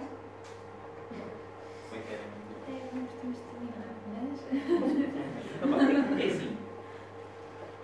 É é uma coisa que eu, eu comecei a debater há imenso tempo uh, comigo próprio, porque eu, quando entrei na faculdade, no, no misto da minha, da, pronto, da minha inocência política, whatever, compactuei com a praxe durante três anos. Que é uma coisa que eu particularmente não me orgulho, óbvio, porque, não, porque eu não percebia tipo, os mecanismos que, que estavam a acontecer e também porque, pronto, é, em comparação, apesar disto não ser desculpa nenhuma, a praxe do meu curso um, não era toda violenta, era só para a gente ir beber uns copos e gritar umas merdas nas ruas. Desculpa, gostar de dizer as coisas. Isto uh, uh, E quando me, eu quis afastar foi precisamente porque eu comecei a ter essas questões, que é, uh, pronto, tudo bem, a minha, a, a minha praxe, ou whatever que isso queira dizer, é, é diferente e não é violenta e é inclusive essas todas, mas, mas porque é que ela não se alastra e porque é que isto não porque é que isto não compactua, porque é que as pessoas continuam ativamente a ter estas discussões do que é que é praxe, do que é que não é. Depois é que eu percebi que a praxe vinha num espaço super, super opressor, super patriarcal, super uh, exclusionista. E comecei a identificar mais com os movimentos antipraxe porque eram os movimentos antipraxe que, que eu não via uh, em outros aspectos políticos. E é, uh, é tão difícil, é, é todos os anos, eh, todos os anos letivos, os três primeiros meses de setembro a novembro, dezembro, é horrível viver em Coimbra. É, é, é por qualquer coisa tu ouves de tudo e é, uma, é parece que estás sempre constantemente com uma pistola apontada. É, é, é mesmo complicado e o movimento antipraxe em Coimbra é tão pequeno, tão abafado. Se os movimentos antirraciais, eh, antirraciais antirracistas e uh, os movimentos LGBT de Coimbra não, não sentem o nível de, de, de, de, abafo, de, prisão que, que o movimento antipraxe tem. É impossível. Uh, um evento praxístico vai ter 99% da comunidade estudantil. Este, pronto, 95, vá. não, mas é verdade, nós temos criatividade cá em Coimbra, que é um, é, que é, é um pseudo-festival de, de, introdução de, aos novos estudantes da, da, universidade, e não tem quase nada de, de população a entrar. É muito, são sempre as mesmas pessoas, sempre. E é super triste porque é impossível chegar lá. Quando tentas falar com, com, com, as pessoas e ter esse diálogo e dizer, olha, se calhar, tipo, pá, faz como tu quiseres, pensar na tua vida, se quiseres ser achado, ser achado, mas olha esta alternativa vai sempre aparecer algum, algum canário por trás a, a, a bicar-te e como a mim já me aconteceu imensas vezes no meu próprio curso passado estes anos todos, eu tentar incentivar o pessoal e, ei gente, vamos ver aqueles concertos são mais giros do que estarmos todos, tipo, quatro no meio da praça. Uh, já, já aconteceu eu próprio, tipo, no meu curso com os meus amigos a sermos atacados, imaginem isto no espectro global que acontece. O que, nós, o que pode acontecer, sei lá, eu, eu na minha visão super extremista, uh, rancorosa, é ilegalizar. Paz, ilegal, não há cá disso, e para os buracos todos, para as grutas, quero lá saber, né? ninguém faz isto, vamos todos ser amigos. É, é, é, porque na minha cabeça é a única solução, porque é que, é que a praxe, a cultura académica de Coimbra é, é um carimbo dado logo quando tu entras na primeira coisa que tu vês é pessoal trajado, a primeira coisa que tu vês é os caloiros todos juntos a fazerem essas coisas. Para uma pessoa que, que não saiba das raízes, vai compactuar diretamente com aquilo. Mesmo que seja só a ver e a tirar fotos. E temos os turistas que vêm de toda a hora para, para Coimbra a participarem também. E isto só, só dá mais, só dá mais rachas para a lenha. E o que é que nós podemos fazer isto? É proibir, é que não há outra, é que eu não vejo outra solução. Porque já houve ações da, já houve ações da AC, das secções de direitos humanos, etc. a tentar. Já houve a PAF, já houve a UMAR, já houve, o BH já fez, eu já fiz, tipo, eu já fiz festas e atividades em talks tipo, anti, isso tudo para ninguém. Faz mesmo para os meus cinco amigos. Mas estávamos lá todos. Ah, tipo, o que, é que nós, o que é que nós vamos fazer? O que é que nós fazemos quando, quando a grande questão aqui é a tradição? E quando a tradição está tão enraizada em, em coisas, o que é que nós fazemos? Temos que continuar a lutar. Tentar dar o nosso melhor e o melhor que podemos, que é o que nós podemos fazer. E a Zoe, a Zoe pode dizer. Uma linha muito rápida. Porque eu acho que o problema da, da praxe aqui não é a tradição. A é. tradição é um cobertor magnífico que serve para cobrir tudo aquilo que é praxe. Porque a praxe em Coimbra é a forma de ganhar as eleições na Associação Académica. Sim, por sua vez, é, garante o próximo lugar no Parlamento Europeu. Porque é isso. Não, também nós, vamos ver as últimas direções gerais, nas últimas Direção-Geral da Associação Académica, é isto. E como é que tu ganhas votos e como é que tu conheces gente de tom, tantos cursos diferentes? É através da praxe. Pronto, assim, essa ideia da tradição bonita do fado isto não, isto não existe assim. Agora, temos é que compreender para que é que serve a praxe, qual é o fim daquilo e o poder que isto dá às pessoas na Direção-Geral da Académica, que depois vêm dizer que afinal são anti-praxe, mas que votam com duques. yeah. mas também tens de admitir que a tradição, a tradição potencia isto. A ideia da tradição é sempre potenciadora destas Isto é a forma que a coisas. universidade usa para não fazer nada em relação a isso. Não, sim, mas eu quando estou a falar da, eu, quando estou a falar da tradição, eu quando estou a falar da tradição, estou a falar especificamente de- do papel da universidade, porque, porque o papel da DG é tão nulo nestas questões. Porque sabemos, porque eu, eu, eu, eu, trabalhando, eu trabalho na AC e tu que já estiveste lá sabes muito bem como é que estas questões funcionam. São duas coisas que não são, que, que, que não são mutuamente exclusivas. A praxe e a associação académica que devia ser completamente. Não, elas não, não funcionam sozinha e a universidade compactua com isto com as grandes imagens das pessoas trajadas, lindíssimas, Harry Potter. A? E- Uma vez por ano ficar a de 69. Ah, Exato. Ou quando, ou quando no filme fizeram um filme sobre eh, o aniversário da, da UC. E eu, quando estive a ver a, a última montagem do filme, a mim só me apeteceu dar dois pares de talos ao, ao editor, porque ele meteu era, a, a número de função de estudantes ao lado da queima das fitas do ano passado. Assim, contraposto, que é, ah, sim, mas isso também é um protesto. Sim, LOL. Minha gente, nós ganhar tipo, pessoas a levarem na, na boca pelos direitos da liberdade e assim, temos pessoal a mandar cerveja para o ar porque é fixe. Yeah. Isto é, é, é, é equiparável, não é? Esta cultura millennial está muito boa. não, mas é isso, mas é, é, é, é- estas coisas funcionam umas às outras. Tens toda a coisa de, ah, sim, é Coimbra, e isto e aquilo. Acaba tudo por estar super liberal. O que é que tu fazes? Legalizas-me, é isso? Ou matas, é um dos dois. Ou matas. E agora, se calhar, também, eh, voltando depois também à questão dos feminismos, que nós estávamos a falar da interseccionalidade das lutas. Eh, eu não sei se vocês viram, mas eh, na Marcha de Londres, do ano passado, houve uma frente de mulheres lésbicas, ao qual nós chamamos TERFs, que são as Trans Exclusionary Radical Feminists, que eram imensas, numa marcha, foram, eh, que foram lá dizer que pessoas trans, eh, mulheres trans são Não eram homens. imensas, desculpa, eram nove pessoas. Sim, são imensas. Não, mas é que as pessoas não percebem a ironia, eram poucas. Sim, eram poucas. Não era ninguém, eram nove Eram pessoas. imensas, nove Não, eram imensas pessoas. pessoas que não mobilizaram e conseguiram estar lá e ninguém, ninguém da organização da marcha eh, deles foi lá dizer estamos putos, não.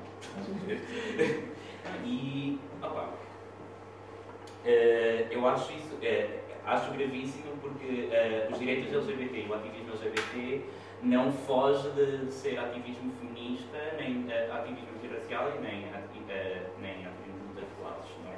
Porque eh, Stonewall e antes de Stonewall eram precisamente, era precisamente nestes contextos, que eram tipo mulheres trans, negras ou latinas, eh, que começaram a fervilhar este, este sentimento de revolta. Eh, à medida que nós fomos branqueando um bocadinho a nossa história, se calhar fomos perdendo a nossa interseccionalidade ou mantemos-la só pelo pessoal, eh, pelo, pelo pessoal branco. Mas temos muita sorte de, de, neste momento, com o advento da internet e a facilidade de poder fazer este tipo de eventos e assim vêm todas as pessoas, todos os caminhos da vida, poderem dar o seu parecer e dizerem e, e, e tentarem fomen- fomentar tipo, a ideia de, eh, de, de estar tudo super ligado que é impossível tu estás a lutar pelos direitos LGBT e seres racista porque não faz sen- sentido absolutamente nenhum ou tu seres feminista e excluís mulheres trans ou homens trans da tua luta sabendo perfeitamente que mulheres trans e homens trans são mortos pelo patriarcado que é aquilo que tu estás a lutar contra. Uh, estes movimentos todos vêm, uh, a opressão, pelo menos da maneira como eu a percebo, uh, vem toda do mesmo denominador comum, que é, que é os corpos normativos, hipernormativos, que são o, o homem branco, cisgênero, heterossexual, que historicamente nos matou, a todos em geral, e todos estes grupos feminista tem, uh, tem-no como, como, alvo, a, tem como alvo a bater e nós só encontramos força a, a percebermos isto tudo. E acho, e acho que, é, que é aqui que nós não nos devemos separar e nós sabemos precisamente qual é que é qual é que são os nossos, qual é são os nossos inimigos, que por acaso é o mesmo para todos. Ou pelo menos para grande parte deles. E é, é importante também uh, que os movimentos feministas que não façam tanta ação LGBT também queiram dialogar diretamente com pessoas LGBT para poderem fazer as coisas. Imaginem, por exemplo, eu não quero estar a cascar, não sei se está aqui alguém da Assembleia Feminista, Coimbra, mas eu nem quero estar a cascar mais do que eu já estive a cascar aqui há um tempo. Mas eles fizeram um evento que era uma festa separatista uh, só para uh, mulheres e pessoas não binárias. E eu propus a questão que foi, e então e homens trans, por exemplo? Homens trans são excluídos da vossa festa?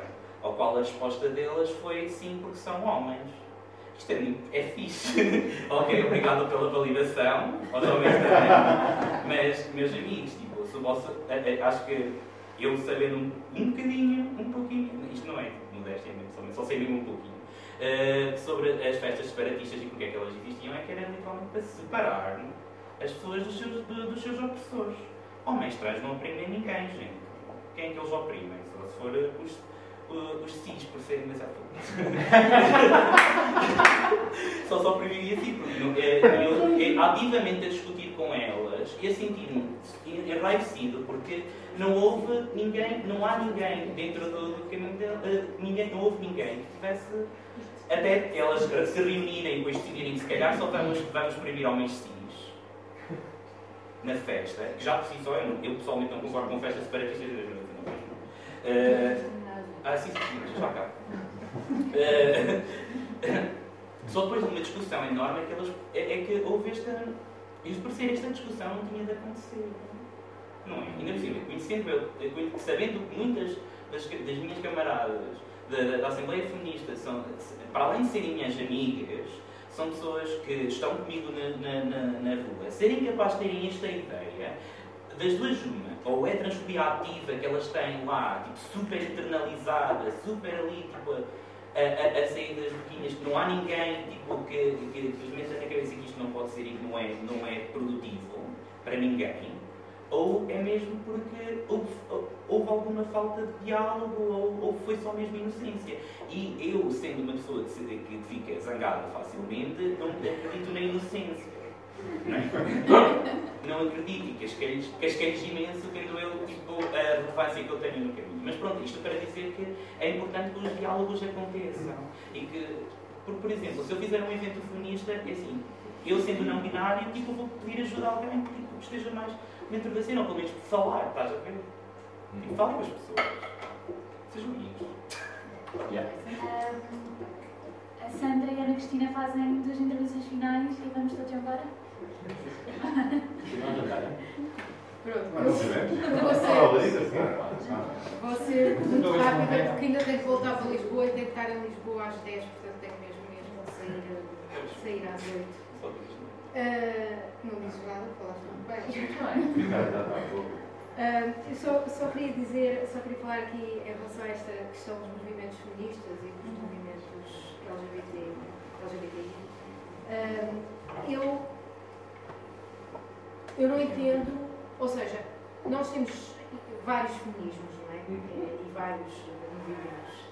E temos os feminismos que se preocupam exclusivamente com as questões da da representatividade política, porque consideram que é por, por essa via uh, que, havendo representatividade política, uh, que se alcança uh, a igualdade nas outras esferas da vida. Enfim, eu revejo no feminismo que é o feminismo que se preocupa e que, que incorpora todo todas as, as pessoas, sem deixar ninguém para trás, incluindo uh, as, as lutas LGBTI, incluindo as mulheres migrantes, incluindo as pretas, incluindo um, todas as, uh, todos os grupos da sociedade uh, que são oprimidos precisamente como tu disseste, e não é por acaso que é a mesma fonte de opressão que é o patriarcado e que esta fonte uh, e de quem uh, uh, o capitalismo é uma ferramenta que existe neste momento não é? e que serve também para reforçar aquilo que são estas relações desiguais, esta estrutura de relações de poder desiguais na sociedade que, que servem o patriarcado.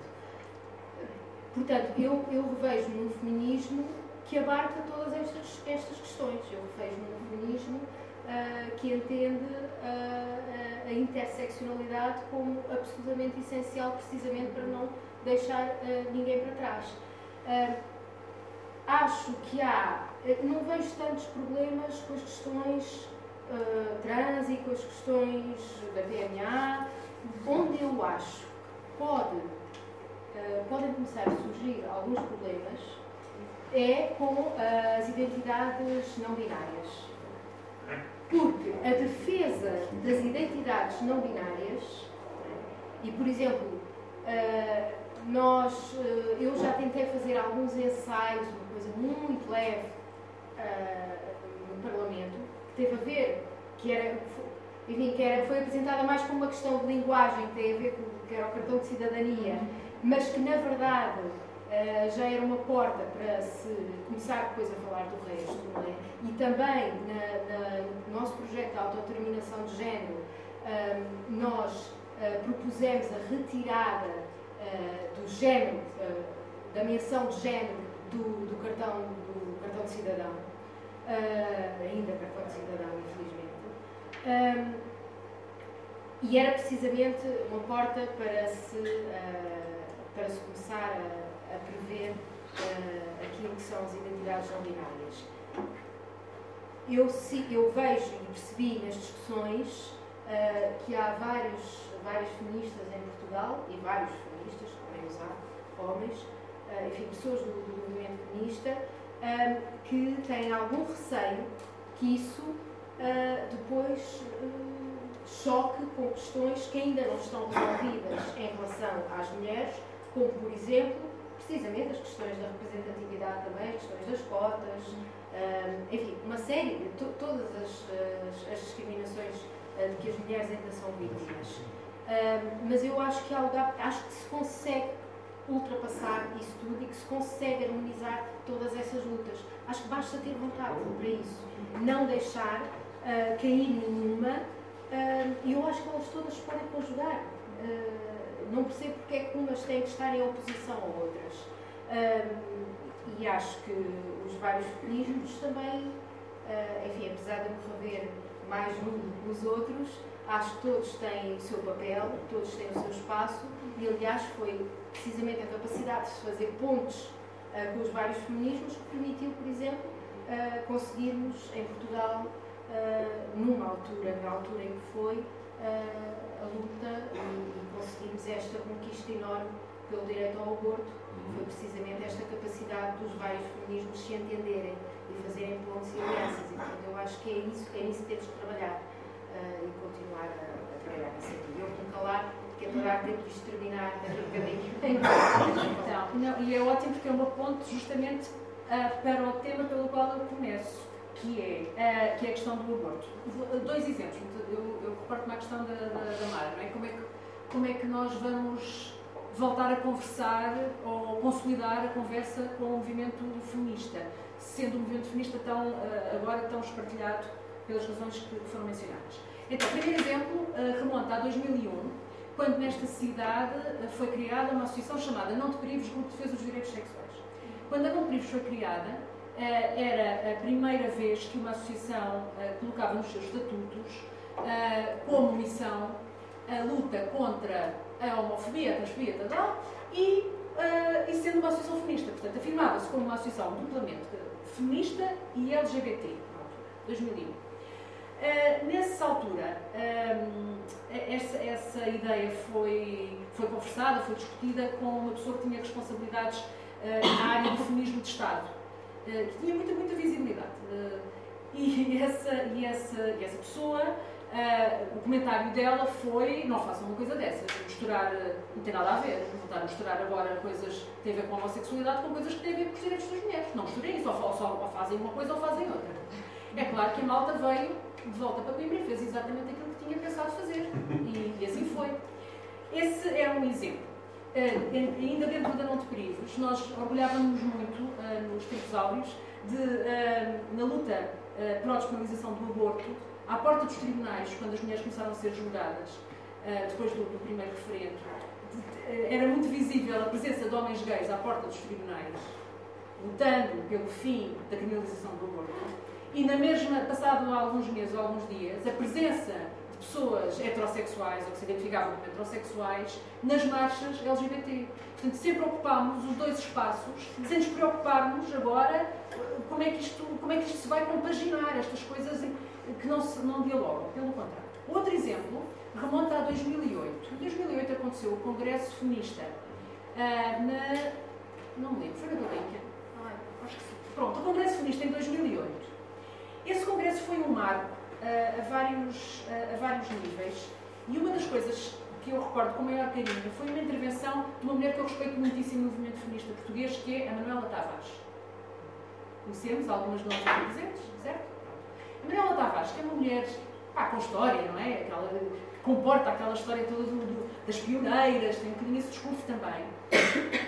Uh, numa sessão que era uma sessão complicada sobre o tema de maior decisão, que é a questão do trabalho sexual, esta uh, Manuel Tavares disse: Nós temos a obrigação de nos ouvir, independentemente das posições de cada um e de cada uma. Porque, porque as posições são bem intencionadas, todas elas, e são posições contra a violência. Ponto. É isso que nos une às diferentes, às diferentes frações desta, desta questão. Um, temos que nos ouvir. E, portanto, eu não posso, quando eu tenho uh, mulheres que uh, reclamam o, o, direito à autodeterminação e que se reportam a, a, esta atividade enquanto trabalho, eu não tenho o direito de escalar e dizer vocês, não, não, não, não vos ouço. E isto representou uma mudança na, na forma como o movimento feminista português tratava destas questões até então. E então o que temos com estes dois exemplos é o quê? Como é que resolvemos a falta de diálogo? Com mais diálogo, com mais trabalho interseccional, com este, este esforço de nos ouvirmos, partindo do pressuposto que estamos do lado do bem. Porque quando estamos a falar das nossas amigas e amigos do movimento feminista, estamos a falar de pessoas do eixo do bem. Que, que estão muito baralhadas na questão da, da transfobia, baralhadíssimas, e, portanto, nós, nós não desistimos, quer dizer, a gente, a gente vai lá pela teimosia, pela exaustão e, quer dizer, devemos nos entender. As poucas, as tais nove, pararam, o, que tentaram parar a, marcha em, em, Londres, a questão é, é não lhes dar plataforma, porque eram poucas, tiveram, só se falava daquilo, até parecia que era uma multidão. E, portanto, não, também temos que ter essa responsabilidade de, pá, quem é a nossa interlocutora é quem é a nossa interlocutora. Mas há algumas pessoas que de facto não são nossas interlocutoras, ficam a falar sozinhas em circuito fechado. Pronto. Uh, finalmente, a questão da autodeterminação, isto é fundamental e é por aí que passa o respeito por determinadas coisas com as quais pessoalmente posso não concordar, é indiferente a posição pessoal, indiferente. Em política temos que ter os direitos assegurados e temos que ter, ter a autodeterminação uh, respeitada. E pronto, e o separatismo em Portugal, ah, concordo inteiramente, só para dizer isto, bem? A minha posição é a tua, em relação ao, ao separatismo. Percebo que há, então é a nossa, pronto, todas nomeadas, percebo que haja ocasiões uh, em que uh, seja importante haver oficinas, por exemplo, de, epá, sei lá, de partilha, não sei o quê, rodas de conversa dá muita moda, não é? Pronto.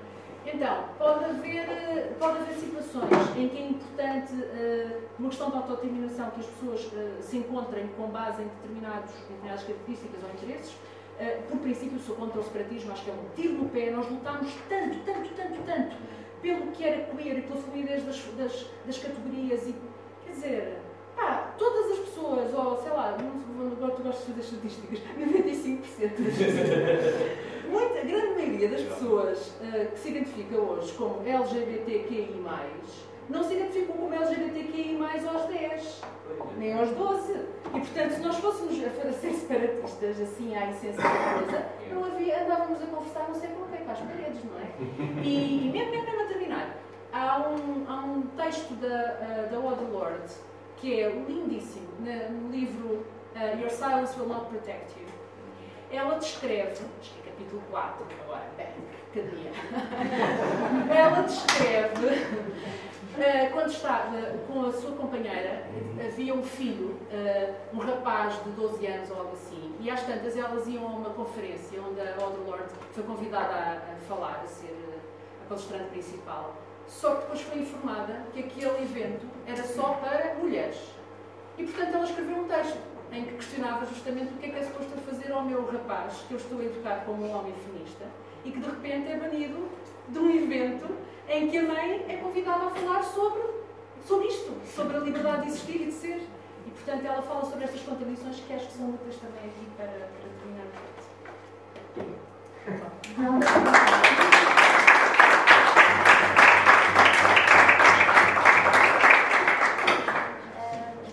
Obrigada a todos que vieram. Espero que tenham gostado da sessão, tanto como eu gostei. E se tudo correr bem, vemos em setembro para a próxima edição de Pride. A partida será sobre cultura queer e será seguido uma festa. Portanto, mais uma motivação extra para aparecerem. E queria só agradecer imenso ao Quarto Teatro da Cerca uh, e ao Zé e à Raquel, claro que também tomaram grande parte na organização e a todos os que vieram.